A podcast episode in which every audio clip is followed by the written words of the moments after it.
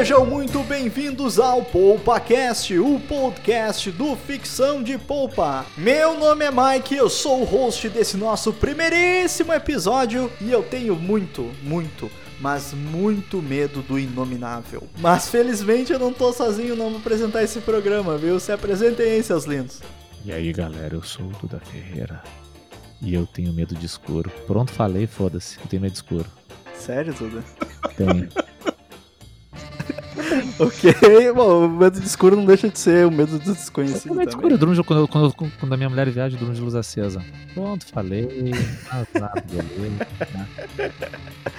Pronto. É isso. Fala galera, aqui é o Nelson e o Mike é pop, o Mike é pulp. O Mike não poupa ninguém. Caraca, cara. O Mike, Muito bom, o né? Mike não poupa. a- a- a- Tá bom. Agora que eu entendi. Poupa, Pois bem, galera, esse primeiro episódio poupa. Eu achei que ia ser sério, entendesse que a coisa ia ser um, é também, cara. um podcast dark, sabe? Uma coisa assim. pode- Eu ia começar o cast com uma música, um clima meio tenso assim, mas o Nelson desconfigurou tudo, né? Isso é Já deu uma, já largou uma piadoca aí, um trocadilho do carinho. Tá bom. Eu tô aqui pra surpreender, eu não tô aqui pra, pra, pra ajudar ninguém, eu tô aqui pra causar.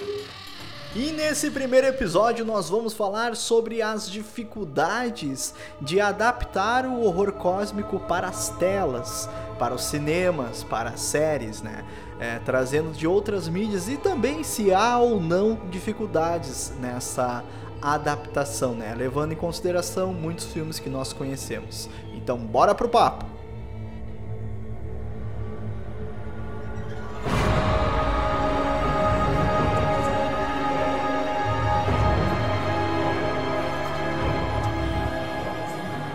O horror cósmico, diferentemente do que muitas pessoas pensam, ele não surgiu com H.P. Lovecraft, ele surgiu com Edgar Allan Poe lá por volta do século XVIII. Ele teve como base ah, as suas histórias de terror, né, e acabou criando esse conceito novo muito admirado por H.P. Lovecraft, que viria então a trazer esse subgênero de uma forma mais sólida, digamos assim. O Edgar Allan Poe, ele, na realidade, ele, ele deu uma, um novo, um novo, uma nova abordagem para o horror gótico, né? Exatamente. Ele fez uma abordagem totalmente nova, assim, do, do que era o horror gótico que se tinha antes. Deu um ar mais psicológico pra coisa, né? Eu, E, e ele Claro. também mudou um pouco a estética dos góticos, né? Porque eu garanto que naquela época todo mundo ia querer usar um bigode igual dele. Ah, também, também. é que a gente hoje. É quando fala em gótico, hoje em dia até o cara que, tá- que, que, que se veste preto, que pinta o olho de vermelho, de Deprimido, Ele- cabeça baixa. deprimido, cabeça baixa, né? Que ouve muitas vezes só. Que ouve Creed of Filth, ou. né? Ou só porrada. Góticos que escutava The Cure, né? De que- Isso, isso era algo gótico na época, cara? Porra, muito, velho. Tá louco? Disintegration. Os melhores 80, discos dos anos 80, é. os melhores discos de rock dos anos 80. Disintegration The Cure, que tem hinos como Lullaby, como ah, Love Song, como Pictures of You. Troço é Fascination Street. O o disco é todo. Tava ouvindo ele hoje, inclusive. Nelson concorda com essa informação? Mano, ah, em, par- é, é, em parte sim, a parte que eu não concordo é a parte que eu não sei o que dizer. Ah, bom. Seguindo aqui, galera. Ah, o conto do Edgar Allan Poe que deu é, origem, digamos assim, ao horror inominável foi Sombra, uma parábola, ah, onde um grupo de pessoas estão reunidas para um jantar e são surpreendidas por uma espécie de sombra que tem muitos nomes, né? Essa sombra, ela é mais ou menos um buraco negro para almas. Mas logo em seguida foi o seu amigo eh, e racista H.P. Lovecraft que deu uma origem a esse subgênero, trazendo assim um pouco mais de eh, teoria, um pouco mais de conceitos, um pouco mais, digamos. ah, eu ia falar lógica, mas acho que a lógica não se encaixa aqui. Tem uma certa lógica. Tem uma certa Tem, tem, tem. ma- Ele é, Tem, a tem, magia tem. tem que ter a sua lógica, É, senão ela não sim, funciona. Exatamente.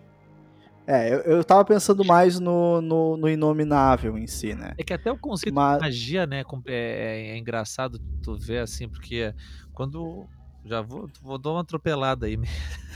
Quando tem o lance do, do, do Lovecraft, não sei se dá para chamar de magia, tem os cultistas que parece alguma coisa relacionada à magia, mas quando tu fala de civilizações alienígenas, vai quase pra uma coisa meio sci-fi, se tu pensar, analisar assim, não. Total, cara. Né? De cer- de certa maneira, sim, porque não deixam de ser seres. é, é, há alguns seres que têm um pouco de inteligência né, no, no mito, nos mitos do Lovecraftianos, né? É, mas outros, aparentemente, eles são seres pensantes, sim, né? O Nyarlathotep, ele pode se chamar como um alienígena pensante, digamos assim. Não, assim, enquanto você pensa, é, é que do segundo o que tá escrito pelo próprio Lovecraft, que essas criaturas elas transcendem o conceito racional. Então, o, o próprio fato de ser racional para ela já é uma coisa primitiva. Ah, você tem criaturas como Yog Sothoth, que a pronúncia com certeza está errada, mas que ele regeria sobre a própria realidade. Então, o que seria o racional para uma criatura que tem esse tipo de renda, esse tipo de poder? Sabe? Então é difícil a Aham. gente pensar em racionalidade em uma coisa que transcende isso, transcende mente, alma e corpo. O, é, o próprio Cthulhu, tu falou do algo que eu tô falar errado, né? O próprio Cthulhu, o pessoal aproxima, porque eles não são nomes feitos para serem pronunciados, né? Agora, esse show de bola, de repente a gente fala Cthulhu, Cthulhu, Cthulhu, aí quando aparece um nome, na realidade se pronuncia Clayton. Clentinho não pros fala. mais íntimos, né, cara? Tem um, é, tem, tem um autor brasileiro, o Jean Gabriel Alamo, ele tem um conto dele que é o chamado de Clayton, que é genial. Me manda Chama de depois isso Clayton, pra mim, cara. por favor, cara. É, ah, seguindo o que o Duda tá falando, é porque a própria a própria mitologia diz que a palavra Cthulhu, a palavra que a gente chama de Cthulhu, tem gente que chama de cachulho, não sei o quê, é, as nossas cordas vocais não conseguem falar. Então, é algo que a gente simplesmente nu- ninguém nunca vai conseguir falar porque é um negócio feito pra ninguém nunca falar. O chamado. Pelo Lovecraft, Pensou assim, ó, é o- De cutuco. O cara vem te cutucando assim, o chamado. de Cotoco, Chuchuco. chamado de Cotoco, de Kátia, dá pra falar muitas Chamado coisas. de cara. chuchuco. Chuchuco. Mas o próprio Lovecraft fala que nos contos dele que Cthulhu seria é, os sons que, que esse ser pronuncia, né? Ele é quase um Ele é. Pokémon, cara. Ele é. É, já imaginou? Cthulhu! Cthulhu! Cthulhu, Ele Cthulhu. fala que é um som gutural, né? Então imagina um vocalista gutural, de heavy cara. metal. É, tá bom. Mas assim, ó, ah, seguindo aqui, o. a- a- foi, foi lá atrás com que era muito famoso na época terem as revistinhas de polpa, né? Polpa, polpa, polpa, polpa. polpa, Pulp polpa Fiction, revistas de É. Poupa, então tem relação. Dom, E uma dessas-. É, é, é quando o personagem na série ou no filme fala o nome da série ou do filme, né, cara? É, Tem que ter uma coisa mágica, sempre acontece. é uma Ah, mas assim, uma, da, linguagem. uma, uma metalinguagem, exatamente. Mas uma das revistas mais famosas era Weird Tales, que tinha todo tipo de conto possível, dos mais galhofas. ao- É o pessoal não tinha televisão na época, né, cara? Então eles caíam de cabeça na literatura, né? O Weird Tales tinha E- conto de boxe, conto de ah, horror, conto de fantasia, conto de sword and sorcery, né, de espada e feitiçaria. Foi na Weird Tales que surgiu o Conan, né, o Conan Uhum. Barbarian do Conan o Bárbaro surgiu na Weird Tales.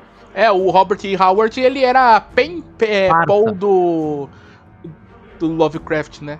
Esse Parça.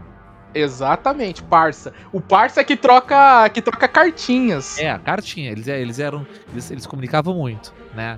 Tipo assim, se tivesse grupo de zap zap, eles, eles, eles eram uma parça no zap zap, mas era caro. Vocês chegaram a ler algum tipo de ficção de polpa? Eu sei que o Nelson já fez rancho de ficção de polpa comigo no, no, mercado de pulgas uma vez.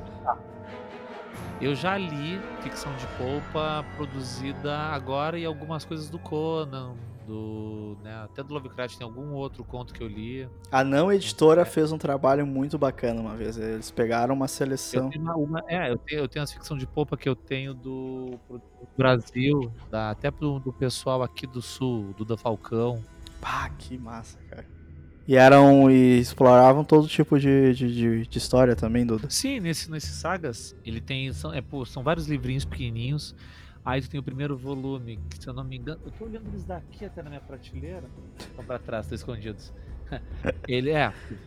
Eles têm. São vários volumes, eu não vou saber te dizer a ordem, mas tem um que é de espada e feitiçaria, tem um que é sobre revoluções, tem outro que é sobre Weird Space, né? Espaço Weird, tem outro que é sobre Weird Western. Weird Western. É o Weird Western. É, é o é faroeste estranho. Tem, bom, tem, tem, tem, tem, várias coisas. Ele tem um personagem que é o Kane Black Moon, que saiu agora um livro dele, que é sobre que é de Weird Western, do, do Falcão. E tinha umas histórias do Jonah Rex, que foram publicadas na Vertigo um tempo atrás, que eram de Weird Western também. Esse West é, é mistura. Tinha um RPG, cara, dos anos 80, se não me engano, é, Wild West, não é? Um RPG dos anos 80 que eu acho que é Deadlands o nome. Que é de, ah, eu é tô ouvindo falar desse RPG, bruxas, cara, mas eu desconheço a fundo. Deadlands, dos anos 80, é um RPG das antigas. Aham. Tinha isso. Então o conceito de Weird Western era um conceito bem interessante. Tinha algumas coisas de Weird Western também nas Weird Tales. Também. Cara, e foi por essas revistas. Assim. O que é interessante dessa época, como eu falei que a galera não tinha acesso a a TV em casa, não tinha videogame e tal, então uh, eles trabalhavam muito a imaginação quando liam, né? E por maiores problemas que o Lovecraft tinha como ser humano que ele era, ele escrevia muito bem e ele escrevia conceitos muito específicos nos contos deles, né? Então imagina tu tá lá no, é, de noite, sabe que o pessoal devia ter muito problema para para dormir, né, lendo essas coisas. Mas ler um, um, um, conto que descreve um ser que talvez cada pessoa vá ter uma interpretação desse ser quando lê dele, né? Então é tipo é trabalhar muito, muito eu, eu acho que a proposta é justa do, do horror cósmico, né, do ponto de vista Lovecraft, é justamente essa é pegar conceitos que personificam medo, personificam angústia, ansiedade é, e até adjetivos, sabe, que remetam a algum tipo de repulsa no, no leitor e deixar ele fazer é, esse trabalho mental, digamos assim, de criar esse ser, sabe?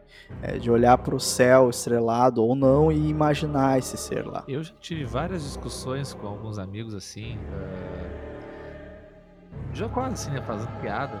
Que né, essa coisa de colocar um horror inominável, ou algo indescritível, ou algo inenarrável, que muitas vezes era uma tremenda uma preguiça do Lovecraft, né? Que não é que ele não. Tu acha, cara? Tu acha ou tu acha que era uma estratégia pode de, ser, de escritor pode dele? Pode ser. Eu acho engraçado pensar que pudesse ser preguiça tá? Eu acho que é engraçado ter, ter, ter essa, esse pensamento, mas também tem aquela coisa assim, ó. Uh, na época lá do Lovecraft, né? Uh, tu, tu, já tinha alguns standards do horror que já eram muito batidos, né? Tu já sabia como é que um vampiro poderia se parecer, tu já sabia como é que um lobisomem poderia se parecer, tu já, já sabia como é que um fantasma poderia se parecer, tu já sabia como várias coisas, vários monstros se parecer. E só que assim, tu queria realmente provocar medo, ou provocar assombro, uhum. ou provocar, sei lá, desconfiança, receio, alguma coisa, provocar um sentimento diferente no teu leitor, tá? E justamente aquilo que a gente falou no início do bate-papo, né? O que, que dá mais medo que o desconhecido? Medo do escuro, medo da noite, medo das trevas, é, é o que dá mais medo. Medo da morte.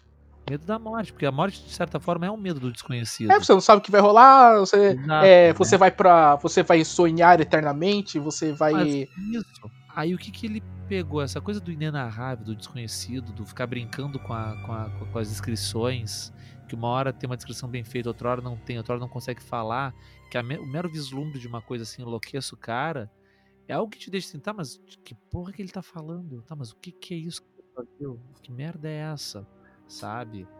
É, é, é, eu acho que é o que dá, deixar o trabalho pra, porque a imaginação da, da, pessoa, né, é o que mais apavora. Tipo assim, medo do escuro, você tá vendo nada para te apavorar, o teu cérebro vai se encarregar de, de, de, de te sacanear. É, então, e só completando, Duda, que eu concordo com o que você tá falando, mas ao, o que, que a gente tem como horror cósmico hoje em dia ele é muito menos é, atrelado à questão do cósmico, né? Que necessariamente o terror veio do espaço, digamos assim. Uh, e é muito mais atrelado com o medo do desconhecido. A gente lê qualquer conto do Lovecraft, isso inclusive é uma crítica que se faz ao trabalho dele, de ser muito repetitivo, mas praticamente, se não todos, eu acho que tem dois ou três contos dele que não são em primeira pessoa, mas praticamente todos os contos dele são em primeira pessoa. E sempre acontece, é, começa com uma, com uma frase terrível, assim, tipo, ah, estou à beira da existência e não mais posso continuar. Aí o cara descreve, sabe? Tem contos que, tipo, o cara foi preso, ele vai falar pro policial o que, que foi que ele viu. Tem contos que o cara tá narrando pra um repórter, tem contos que ele tá colocando num diário. E aí o, o cara, tipo, fala, mano, assim, eu tava em uma situação tal, e aí eu vi o inominável, eu vi o, aquilo que eu não posso conceber. E só a presença dele já me fez enlouquecer. E você fica tipo, caralho, mano, o que, que esse cara viu? Que, tipo, só de dar uma olhada no bicho, ele já, o cara já ficou loucaço e, e não sabe o.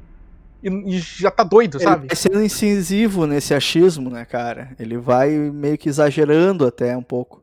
E aí isso torna outra característica que é menos falada, mas eu acho tão interessante quanto, e eu acho que o Duda vai concordar comigo, que uhum. os narradores, por serem em primeira pessoa, eles se tornam não confiáveis.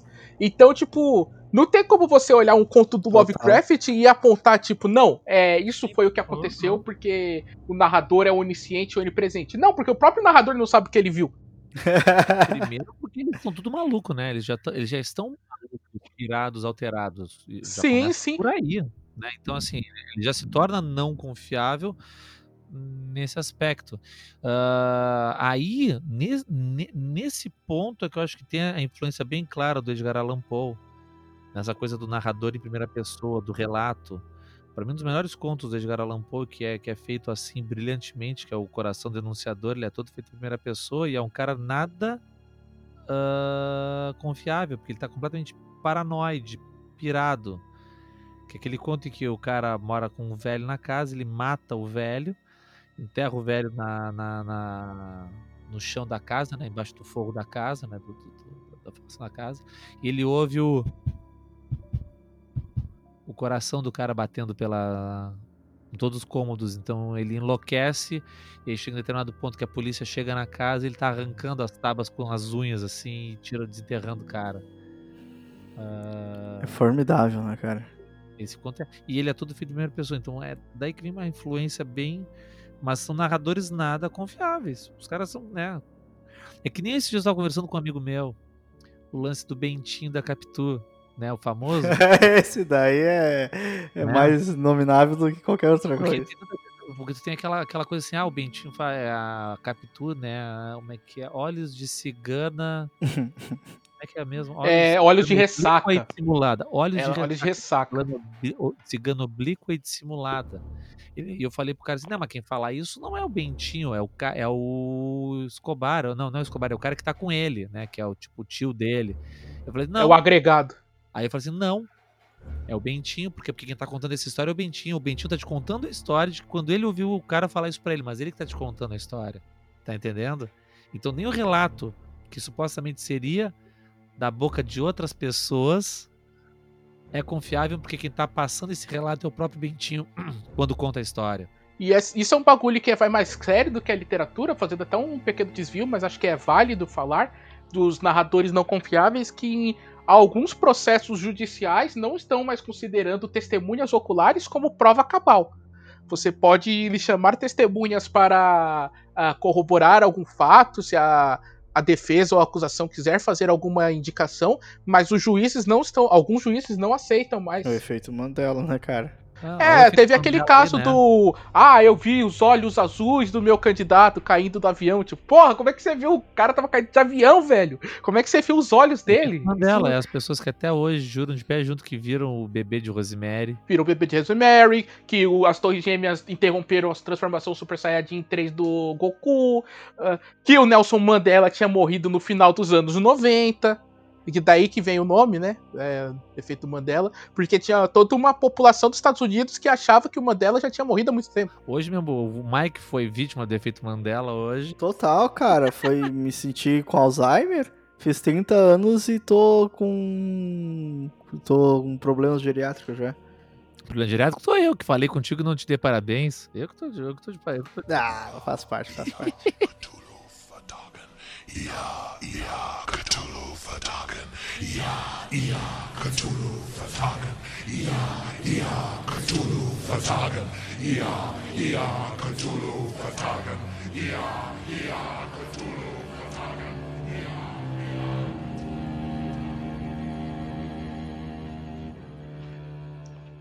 Mas aí voltando um pouco mais para pro que, que a gente estava falando antes, a, o, o exemplo é, clássico de é, terror cósmico que é da literatura de Lovecraft é obviamente que é o chamado de Cthulhu, que é um conto que se passa onde a gente não a criatura que dá nome ela não aparece presencialmente, ela é uma presença.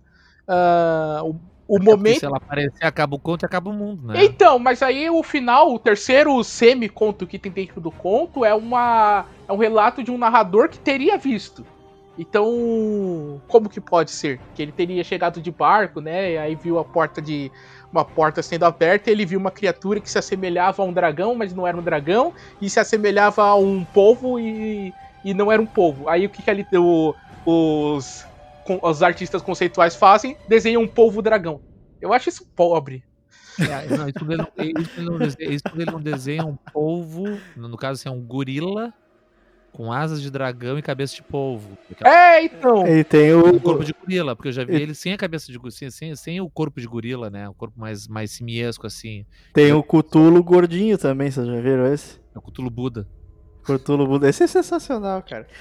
Eu tinha, eu tinha um joguinho de celular, eu tinha um joguinho de celular que eu não me lembro o nome dele, mas assim, ó, era tipo um Tamagotchi, só que o teu Tamagotchi era Cthulhu, Do Cutulo era muito tá bom esse ligado? jogo. Aí tu tinha que pegar assim, ó, cultistas, ele ficava feliz. Aí tu pegava lá e que causava um terremoto o negócio, ele ficava feliz, ele ficava gigante assim, sabe, Cthulhu. Então, mas aí é que tá a questão, e eu acho que vai entrar no nosso. É, pra entrar no assunto, é, de como é, im- é impossível, não. Como é muito difícil a gente encontrar uma representação visual pra algo que aquele que descreveu não consegue descrever. Exatamente, cara. A gente teve no final do século XIX um advento que acho que todos nós aqui amamos, que foi o advento do cinema, né? E com o passar dos anos, a gente teve muita evolução em termos narrativos do cinema, seja da forma de a gente criar um roteiro, seja da forma da gente é, capturar essas imagens, né? Fotograficamente falando, né? Cinematograficamente falando. Vir em inglês. Moving Pictures, movie. Moving, Moving Pictures. Pictures, exatamente. Não. E então, obviamente, com o tempo as pessoas pensaram que seria uma boa ideia adaptar essas histórias aos quais nós estamos falando para o cinema. Mas aí eu lhe- lhes faço uma humilde pergunta: fica bom? O resultado é satisfatório? Ou será que não? Depende. Depende. Por exemplo, exemplos de adaptações de obras que não são de Cthulhu, mas que têm uma influência brutal de, no caso de Cthulhu de Lovecraft, mas que tem uma influência muito brutal de horror cósmico e de coisas eh, inomináveis e eu consigo lembrar de duas assim bem ah, pontuais. Ah, o nevoeiro, Devoeiro com certeza. Sem o nevoeiro, porque o nevoeiro, assim, as criaturas não aparecem, tu, tu vê algumas criaturazinhas que vão aparecendo, tu vê tentáculos, e no final tu vê aqueles titãs andando. E mesmo assim tu não consegue enxergar eles em condições, tu não consegue enxergar eles melhor. Mas é um troço assim, ó, é, um- é, um- é, um- é, é um conceito muito maior do que, do que realmente é, mas que serve pra mostrar que os monstros de verdade são os humanos. E é Stephen King, né? É, isso é bom a gente falar que o, o horror Lovecraftiano ele foi se popularizou tanto a ponto de tantos outros autores se inspirarem em criarem suas obras, que tem muitas obras boas que a gente vai acabar comentando aqui eventualmente, né? É. Stephen King é um deles. É baseado, é, é baseado num- num- numa novela, se não me engano é uma novela do Stephen É um King. conto. O É, Nevoeiro é, é um conto que tá naquele Tripulação de Isso. Ossos. É um Isso. conto, não é uma novela, não é maior. Não, é, É um um conto, é um ah, conto sim. bem longo, mas é um conto. E o e outro exemplo que eu, que eu tenho assim desse tipo de horror é o A Beira da Loucura, The Mouth of Madness, o filme do John Carpenter, que brinca com, a, com essa coisa da, da popularidade do escritor.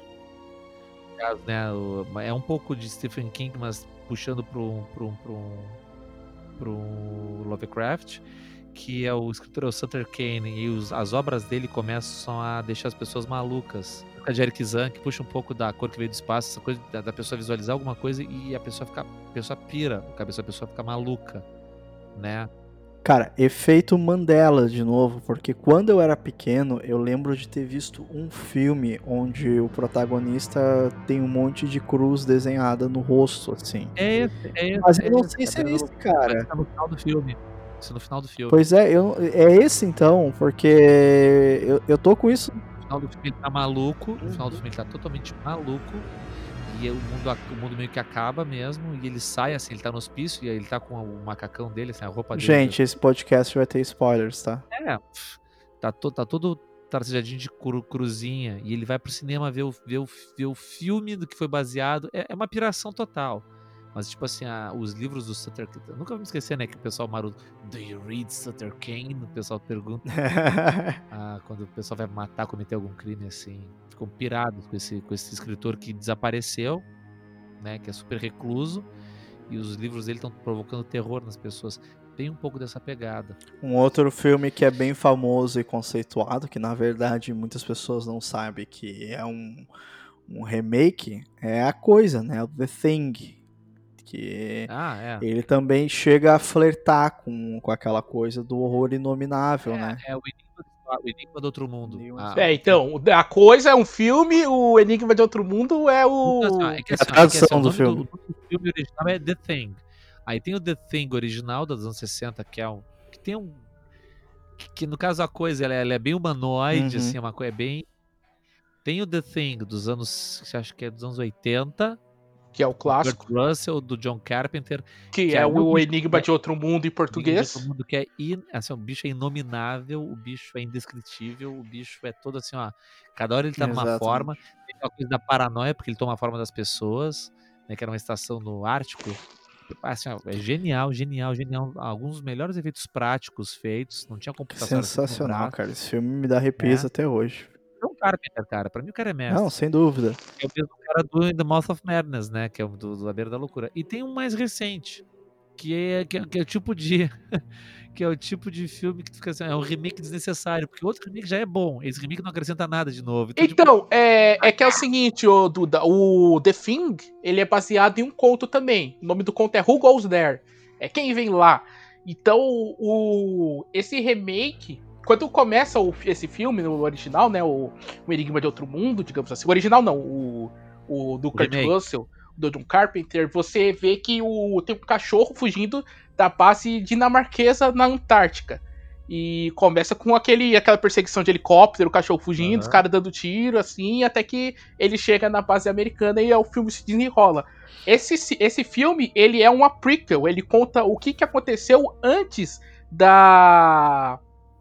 da... da o que, que aconteceu para aquele cachorro fugir da base da Dinamarca, sabe? Ele é, o filme o novo. filme termina com o cachorro fugindo e os caras indo de helicóptero atrás dele. Ah, tô ligado. Só que por que que isso acontece? Porque o eles encontraram no, nos arquivos desse do escritor que escreveu o Who Goes There, eles descobriram que é, na verdade o conto Who Goes There que virou o filme, ele é uma pequena parte de uma de uma história muito maior que tinha vários contos.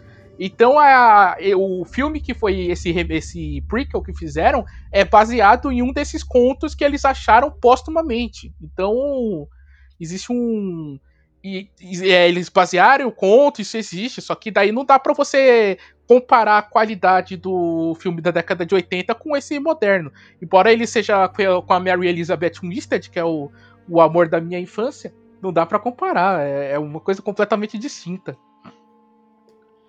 Mas aí então a gente chega numa, numa coisa que eu acho muito é, interessante e que talvez por mais que tu descreva uma criatura na literatura, tu não consegue fazer no cinema, né?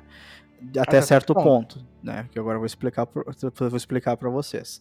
Quando um, um- um autor, um cineasta adapta o horror cósmico, ele tem a difícil tarefa de decidir se ele vai mostrar o monstro, a criatura, o ser, a entidade, ou se ele não vai mostrá-la, né?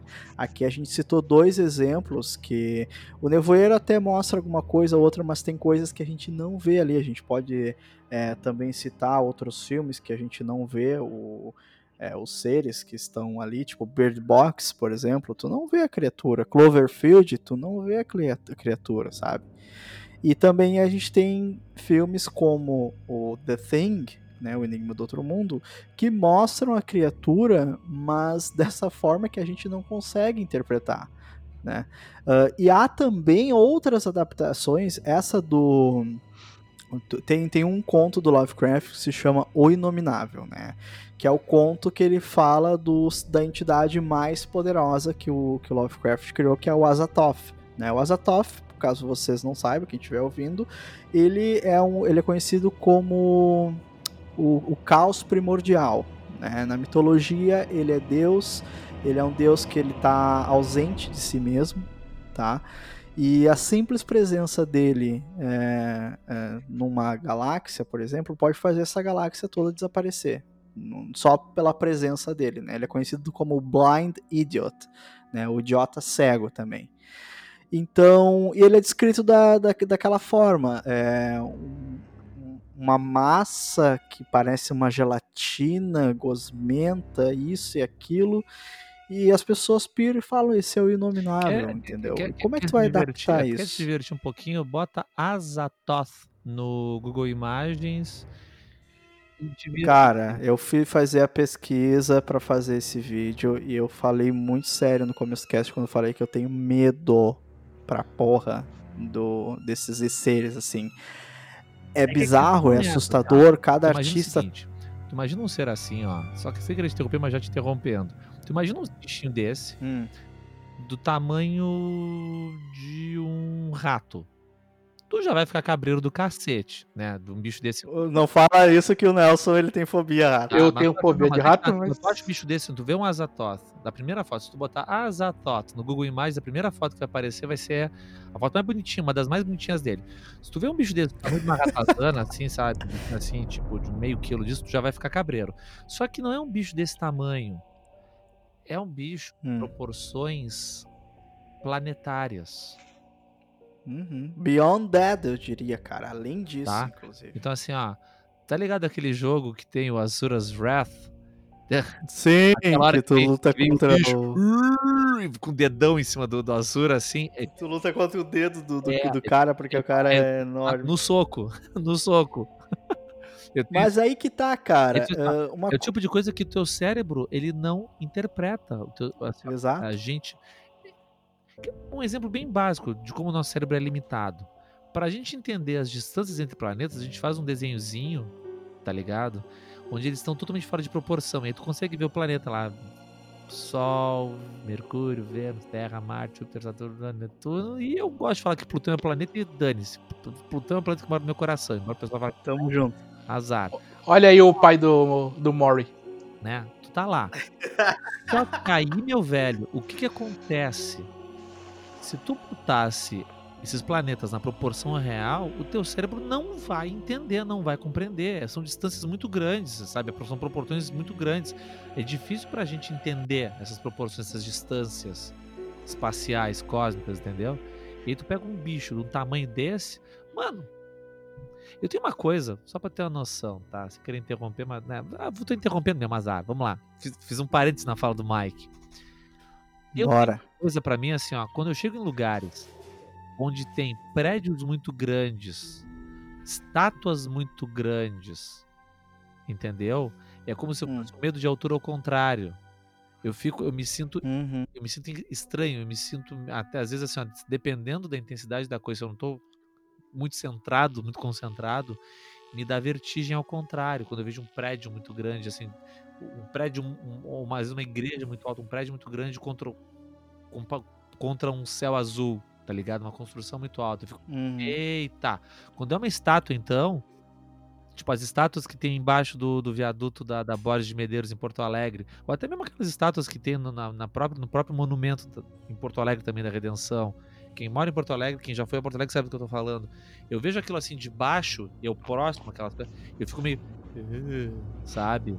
Não, é recíproco, cara, que eu tenho essa mesma sensação que tu tem. Talvez por isso que uh, essa questão, esses seres me assustem tanto. Eu fiquei pesquisando muitas e muitas e muitas imagens para poder ah, é legal, colocar cara. no é vídeo, cara. É pro, pro, Não, é legal. Eu acho, eu acho. Ah, faz assim, ó, procura Zatos. Quem tá ouvindo aí você, ouvinte, procura Azatos, escreve certo. A Z A T H O T H no Google Imagens, mas faz isso de madrugada quando estiver sozinho em casa e se estiver chovendo melhor ainda. Depois vai dormir.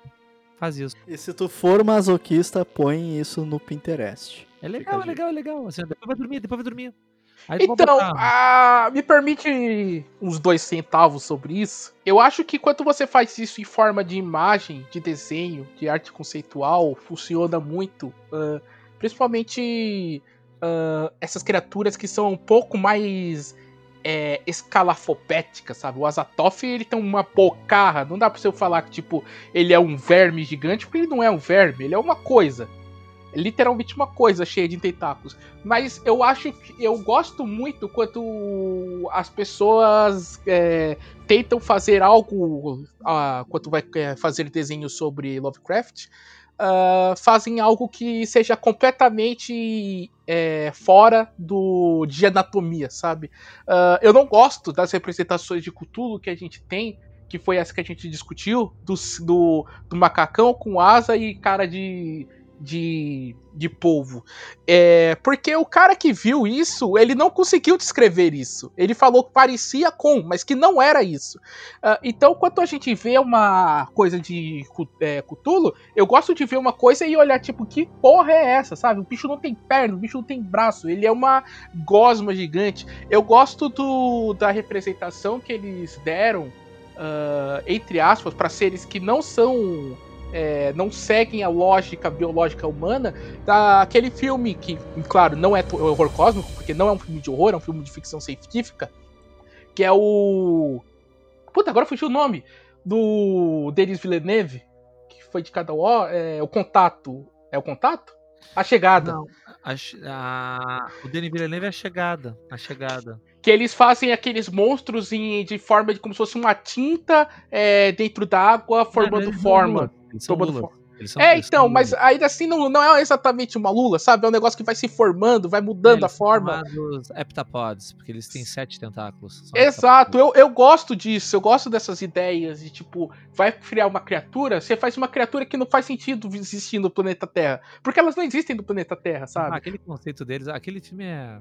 Aquele filme é foda, pra dizer o mínimo, assim. Não, eu concordo com o Nelson, porque esse, o Inominável, eles, eles tem um... Na verdade, se vocês procurarem sobre filmes que abordem horror cósmico, tem uma série de filmes que a gente nem conhece. É, só pra vocês terem dela, ideia, a gente fala que não tem filme do Cthulhu, ali deve ter uns três ou quatro, tem até a Garota do Cthulhu, é, então, deve ser uma trecheira da porra. Né? A pessoa tem que entender também assim, o que, o que, que é horror cósmico nesse, nesse sentido, né? Porque não, não é só monstro grande, ou monstro esquisito, ou monstro monstro desconhecido. Claro que não. Horror, a coisa do. Porque tu pode ter um monstro esquisito sendo uma assombração, uma experiência que deu errado, né? uhum. O conceito do cósmico é. É esses. É, é tipo o Azatoth é um, é um excelente exemplo. É um bicho, é um, é um deus, um deus sem deus, um deus ausente de si, né? Como falou, que opera num nível cósmico, um nível grande, no nível de acima da compreensão humana. Muito acima da compreensão é, humana. É muito é aquela questão de nós somos muito merda perto Exato. dele, tá ligado? É, é, é aquela. É, o horror cósmico ele vem da noção. Da, da noção que a gente não é nada. Que todos os teus problemas, todos os teus desejos, todos os teus anseios, toda a tua obra, né, tudo aquilo que tu faz, ou que tu não deixou de fazer, ou que tu ainda vai fazer, é total e completamente irrelevante no panorama cósmico da existência. Ele já é irrelevante no panorama. Assim, tudo que a gente faz já é irrelevante no, do ponto de vista continental, muitas vezes, planetário. Tem pessoas que conseguem, mas já é, já é irrelevante. Da esmagadora maioria das pessoas, tudo que a gente faz é irrelevante. Agora ali, não, a gente dá conta que tudo, tudo, tudo não é nada. Nada. É tipo, é, a formiga, é menos que a formiga. É, é, menos que a bactéria dentro da formiga, do ponto de vista cósmico. São esses, é, é esse, é essa, é esse dar-se conta, quando o ser humano se dá conta disso que, que advém o horror cósmico. E que É, sempre filme- tem um arrombado tentando fazer essa porra chegar na nossa galáxia, porque sim. É, exato. Uhum. É, esse filme que eu vi, ele tipo adaptou o Azathoth como um. Você sabe o, o- o Drácula, naquela transformação dele morcego homem que ele tem? Ah, é, é o Unnamed, é é o, peraí, o nome desse filme é, como é que é, peraí, cá, é o... É o Inominável.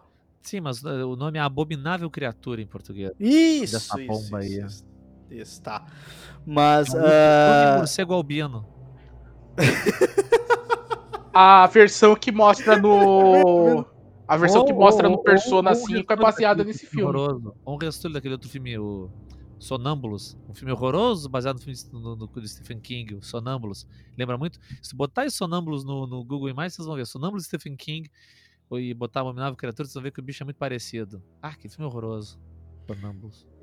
Ah, e, e assim, ah, é, é- é legal a gente frisar uma coisa que a gente tem a descrição destes seres Lovecraftianos, né? Ah, e, e é interessante a gente ver essas adaptações porque a gente pega o ponto de vista de cada diretor, né? Cada obra é uma por si só, né? Ah, às vezes o pessoal reclama muito que há adaptações que não são tão fiéis aos jogos, né? Realmente, às vezes o pessoal caga muito, mas é que a pegada da galera às vezes é não seguir muito aquela coisa que já existe e adaptar para uma mídia diferente, né? Só que a gente sabe que às vezes isso é, os caras forçam a barra demais, não dá muito certo, enfim. Mas entrando em relação ao horror cósmico, é muito interessante a gente ter a percepção visual dessas criaturas é, do ponto de vista de cada artista que está trabalhando na, na obra específica, né? É, seja o seja um filme, seja uma série, seja um jogo. O Nelson falou do Persona 5 ali, realmente Persona tem muitas é, referências Lovecraftianas. Uh, e seja, sei lá, até do, do, do podcast do, do Jovem Nerd que o pessoal tá fazendo agora, do chamado de Cthulhu, né? Uh, eles estão tendo um trabalho artístico para fazer material para a galera comprar ali que eles estão criando o conceito visual dos monstros dele, né? Obviamente, eles estão pegando esse conceito de fora, porque a galera já tá mais acostumada e, e é mais fácil assim para eles trazerem público, né?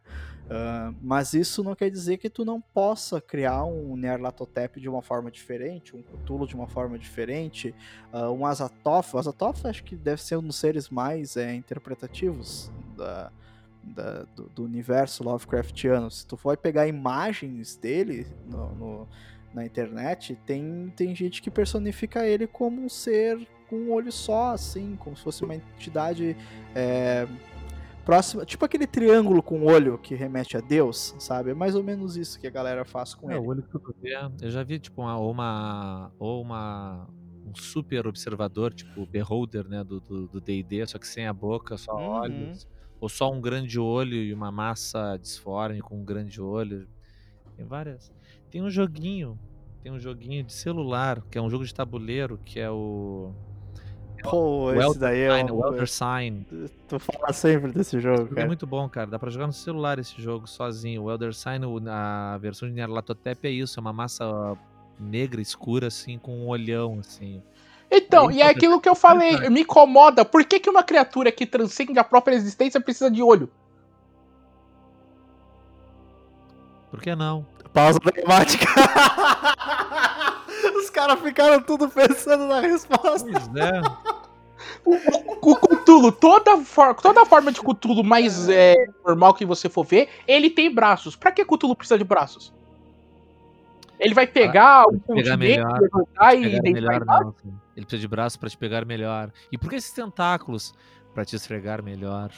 Então, mas o tentáculo você consegue é... ver que é uma coisa aforme, tá ligado? Não faz sentido. Agora, faz sentido ao não fazer sentido. Agora, por que que o Azathoth precisa de dentes? Sabe? Muita, muita foto que eu vejo, ele tem dentes. Pra quê? Do que que ele se alimenta? Eu tenho uma, eu tenho uma explicação boa melhor. Pra, tua, pra tua pergunta, Nelson. Uh, do meu ponto de vista, eu acredito que se há uh, vida lá fora, que se criou através de um bioma, Uh, eu acho que há proximidades com o nosso bioma, entendeu?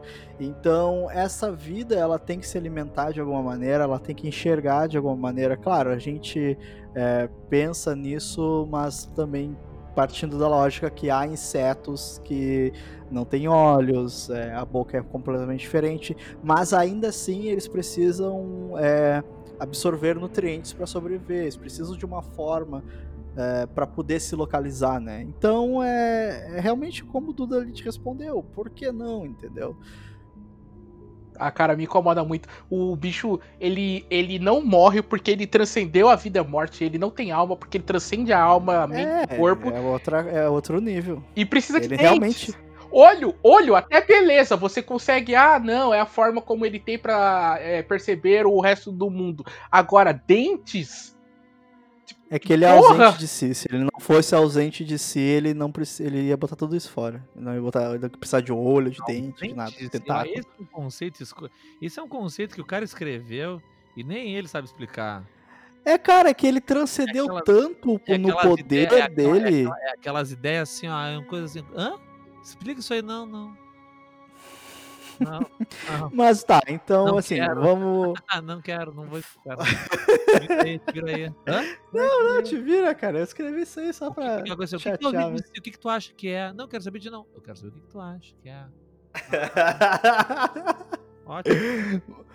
Mas a gente também tem muita variação desse conceito. A gente pegar o filme, por exemplo, Farol, que é uma coisa que a gente já gravou, podcast, eu e o Nelson debatendo esse eu, filme. Eu hoje não sei se eu gostei desse filme. Quer dizer, eu gostei desse filme, mas eu. Cara, eu achei foda pra caralho. Eu, eu acho que foi. Ah, eu vou ser honesto. Eu não entendi muita coisa. Eu achei legal, mas eu não entendi muita coisa, não.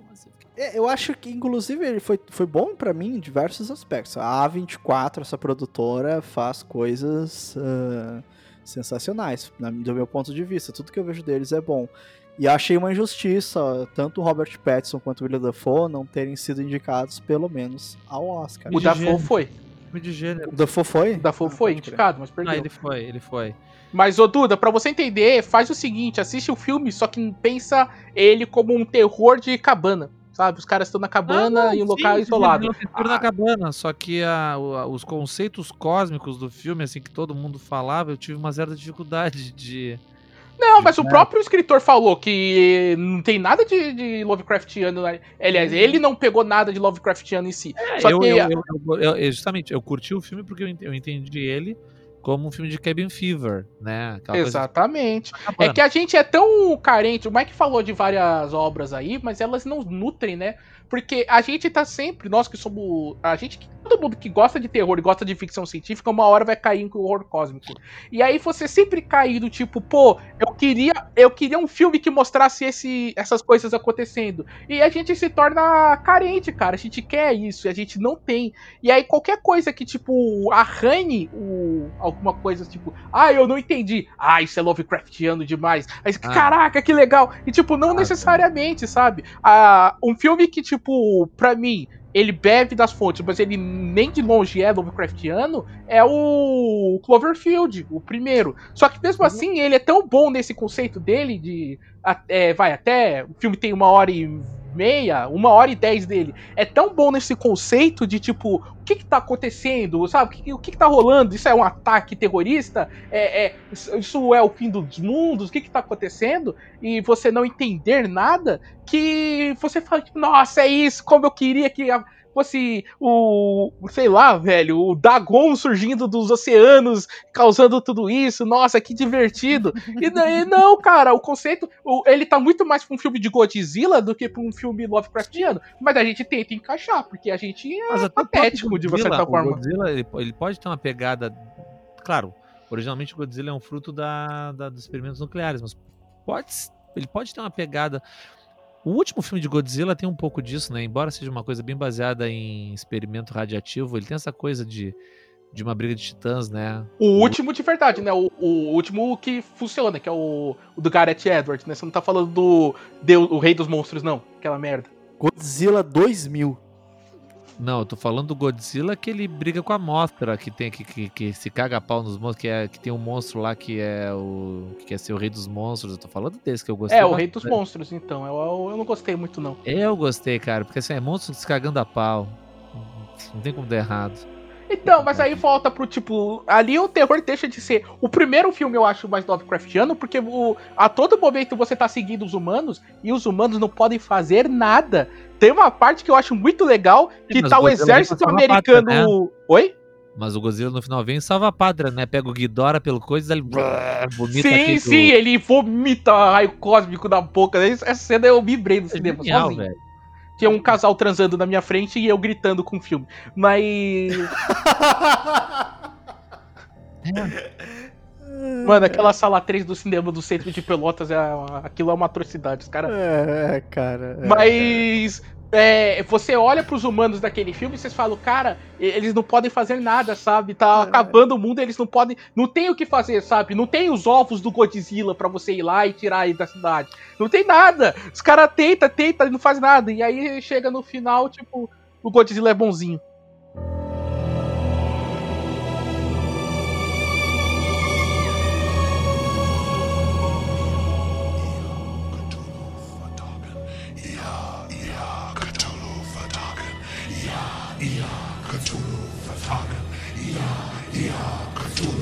Ia, Ia, Cthulhu Vertagen. Ia, Ia, Cthulhu Vertagen.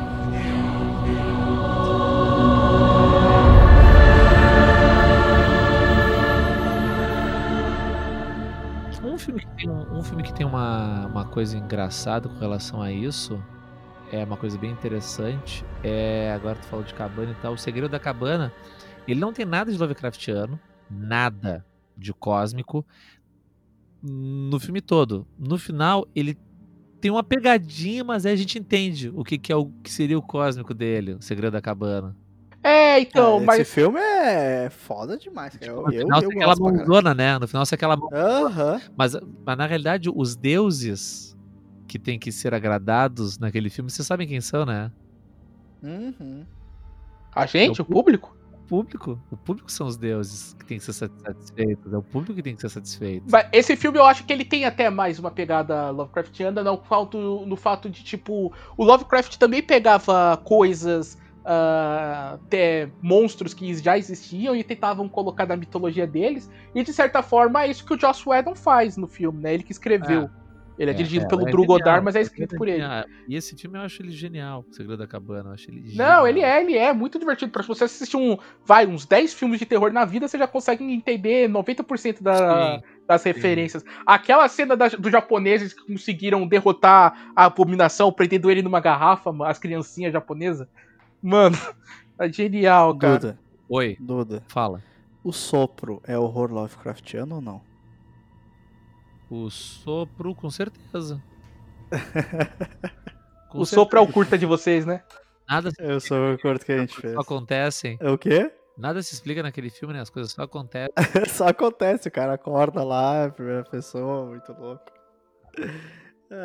Então, galera, assim, ó, pra gente é, encerrar aqui, eu vou fazer uma última pergunta para vocês e a gente passa para as considerações finais é justo ou não mostrar o horror cósmico? Ele precisa ser mostrado para a gente ter o pavor? Tem que ter essa necessidade para fazer um filme mostrando o horror cósmico?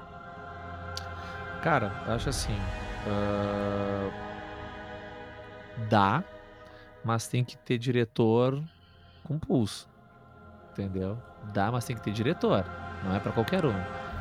Entendeu? Tipo o John Carpenter, obviamente. Tipo, não, não. Tipo um Spielberg tipo um Dave Eggers, que é o cara que dirigiu hum. o que dirigiu a bruxa, tá ligado?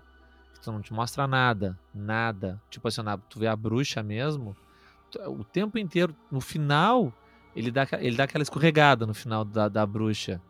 Né? Mas tu passa ah, eu não acho uma escorregada, eu acho uma não. catarse, é um orgasmo que ele faz Pode ali. Ser, mas é, mas é eu, eu, gostei também, eu gostei eu, também. Não, eu gostei, mas assim, ó, é que eu gosto da cabreiragem, entendesse? Eu uhum. gosto daquela. Eu gosto da dúvida. Eu gosto do. Será que é? Será que não é? Que porra tá vendo aí? Eu gosto dessa cabelagem. Quando, quando o terror vira horror, né? Te choca, te mostra. Ah, ah, aí eu já perde um pouquinho do impacto para mim. Entendeu? Uh, eu vou te dar um exemplo, que é um filme que, é, que, que, funciona até hoje e que mostra muito pouco ou quase nada da criatura. Que não tem nada de horror cósmico, mas é para tu ver assim, a, a, competência da direção. Tubarão. É, o tubarão ele aparece só no finalzinho, né? Você fica é, só com a barbatana. Aparece, é, aparece pontualmente, é assim, ó, rápido. Mas é um filme que tu, assim, ó, o tubarão tá ali.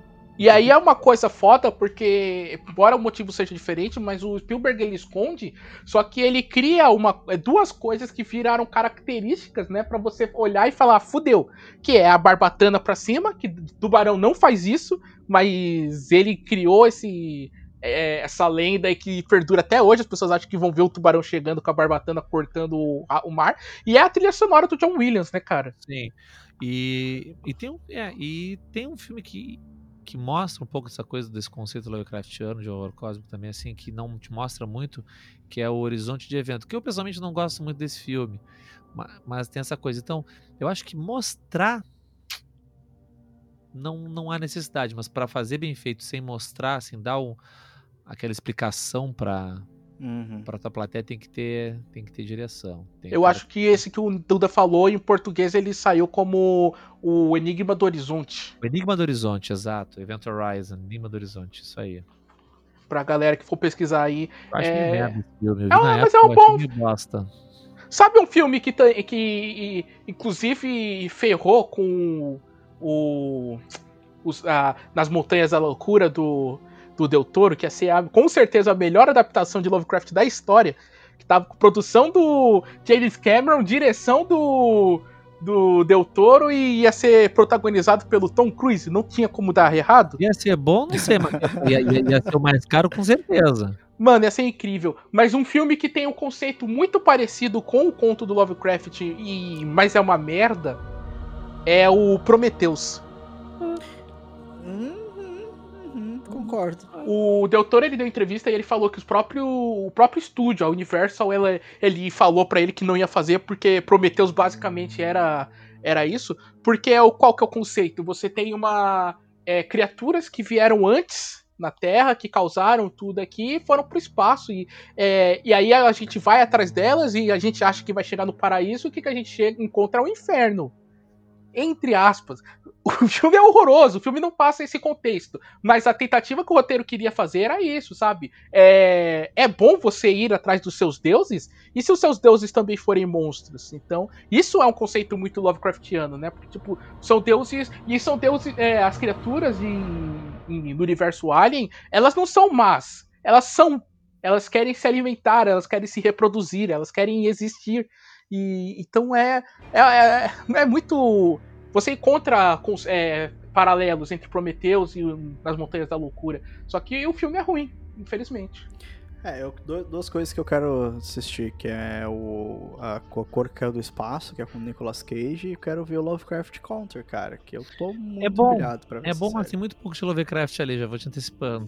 É, é, é, é, é outra pegada, tá? É outra pegada. Uhum, é só o nome. É só o nome e o lance que o pessoal gosta muito de ler, o Weird Tale. Tem alguma coisa de magia, magia mesmo, não é e ficção científica. É, na realidade, Lovecraft Country é uma exploração muito legal de, de Weird Tales, mas colocando uh, personagens negros como protagonistas, que era uma coisa, numa situação bem merda da época, né? Que é o do, do racismo bem exacerbado. Bem sim, exacerbado. sim. E eu digo mais, o, o, o Lovecraft Country ele é basicamente uma aventura de RPG de Call of Cthulhu. Porque é, quando é. você joga a aventura de Call of Cthulhu, você nunca vai jogar um conto de Lovecraft, uhum. porque não funciona. Aí eles criam toda uma história uh, com rituais, com pessoas prometidas. Uh, com, é, com o ocultismo, com magia, com essa questão de as pessoas estarem perdendo a cabeça e tal. Ele faz isso, ele cria esse tipo de história. É legal, é legal. Mas é, mas assim, ó, tem absolutamente porra nenhuma a ver com Lovecraft. Tem! Nada. O primeiro episódio tem. Ah, muito pouco, cara. Mas assim, ó, ah, mas é uma. Tá, ele, eles chamam ele de racista na série. Toda hora.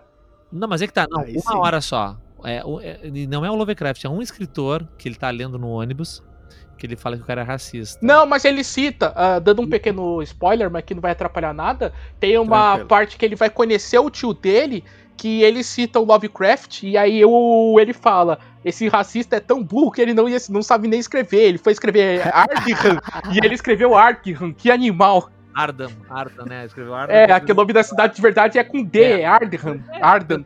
É, e... uh, eu, eu, esses tempos no, lá no, no fórum do Conan a gente conversou com o Joshi, que é o cara autoridade no Lovecraft. E o Josh ele fala assim ó, que o Lovecraft, claro, ele era racista, obviamente ele é pessoa, mas que esse racismo ele não, não aparece tanto nos contos dele. Embora sim, tenha, tenha várias descrições é, ele tem o, o, gato da vida real dele, o gato dos contos, se chama Niggerman.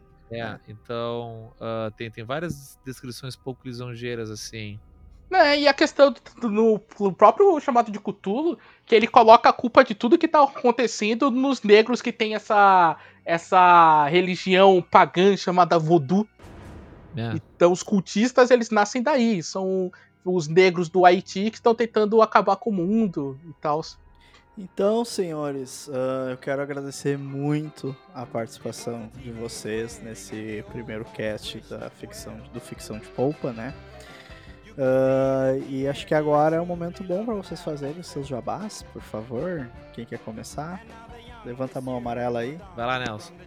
Uh, eu tô semanalmente na Taberna do Manco, podcast que o Mike também faz parte. Então, se vocês quiserem ver a gente falando sobre uh, assuntos um pouco mais. Uh, um pouco menos divertidos, digamos assim. A gente fala um pouco também sobre política, sobre uh, esse tipo de, de coisa. E volta e meia a gente fala sobre Star Wars porque a gente é trouxa. Mas basicamente é isso. E também lembrando vocês que a Taberna tá fazendo live na Twitch todos os dias, todos os dias, Nelson? Hum, de segunda a sexta. É, eu tô meio por fora porque minha vida tá uma bagunça. Mas é isso daí, segunda a sexta fazendo live. Duda, brilha. Então, eu tenho o Valvulado Podcasts, que é a, arroba Valvulado Podcast no Instagram. A gente tem no. A gente tá em todos os agregadores, né? Todos os feeds de, de áudio, Insta, Deezer, Spotify, SoundCloud, Google Podcasts. E a gente, na realidade, é um hub. A gente tem uh, três programas, basicamente, que o Intertestando, que a gente fala assuntos mais serinhos, né? Assuntos voltados para redação, para ensino. Mas que a gente fala de política. A gente tem o 24 frames por página, que a gente analisa filmes e quadrinhos. E a gente tem o Em Má Companhia, que a gente agora encerrou a terceira temporada do Mr. Robot, episódio a episódio, falando de Mr. Robot. Estamos agora no aguardo da quarta temporada para ver e analisar e falar. Eu, Renato e a Vani lá no val, arroba Valvulado Podcast. Segue a gente no Instagram. Que tamo lá. E tamo aí também, né? Quando o Mike chamar, a gente estamos aí no PoupaCast. Não é, um, não é um podcast de dinheiro, viu? Não é, pra, é, não é, não é com é polpa com A, viu? PoupaCast com L. Não com polpa cast, cara, não poupar dinheiro, não. Aqui é polpa. Também não, também não é um podcast culinária, viu? Não tem nada com polpa. Bom, pessoal, espero que vocês tenham gostado desse primeiro episódio. A gente vai ficando por aqui. Não deixe de se inscrever no nosso canal no YouTube. É, não deixe de seguir também a nossa página no Instagram, que é fique underline de underline poupa. Infelizmente foi o nome que deu para colocar, né? Mas qualquer coisinha a gente troca e, e avisa vocês. Beleza? Vou ficando por aqui e nos vemos no próximo PoupaCast.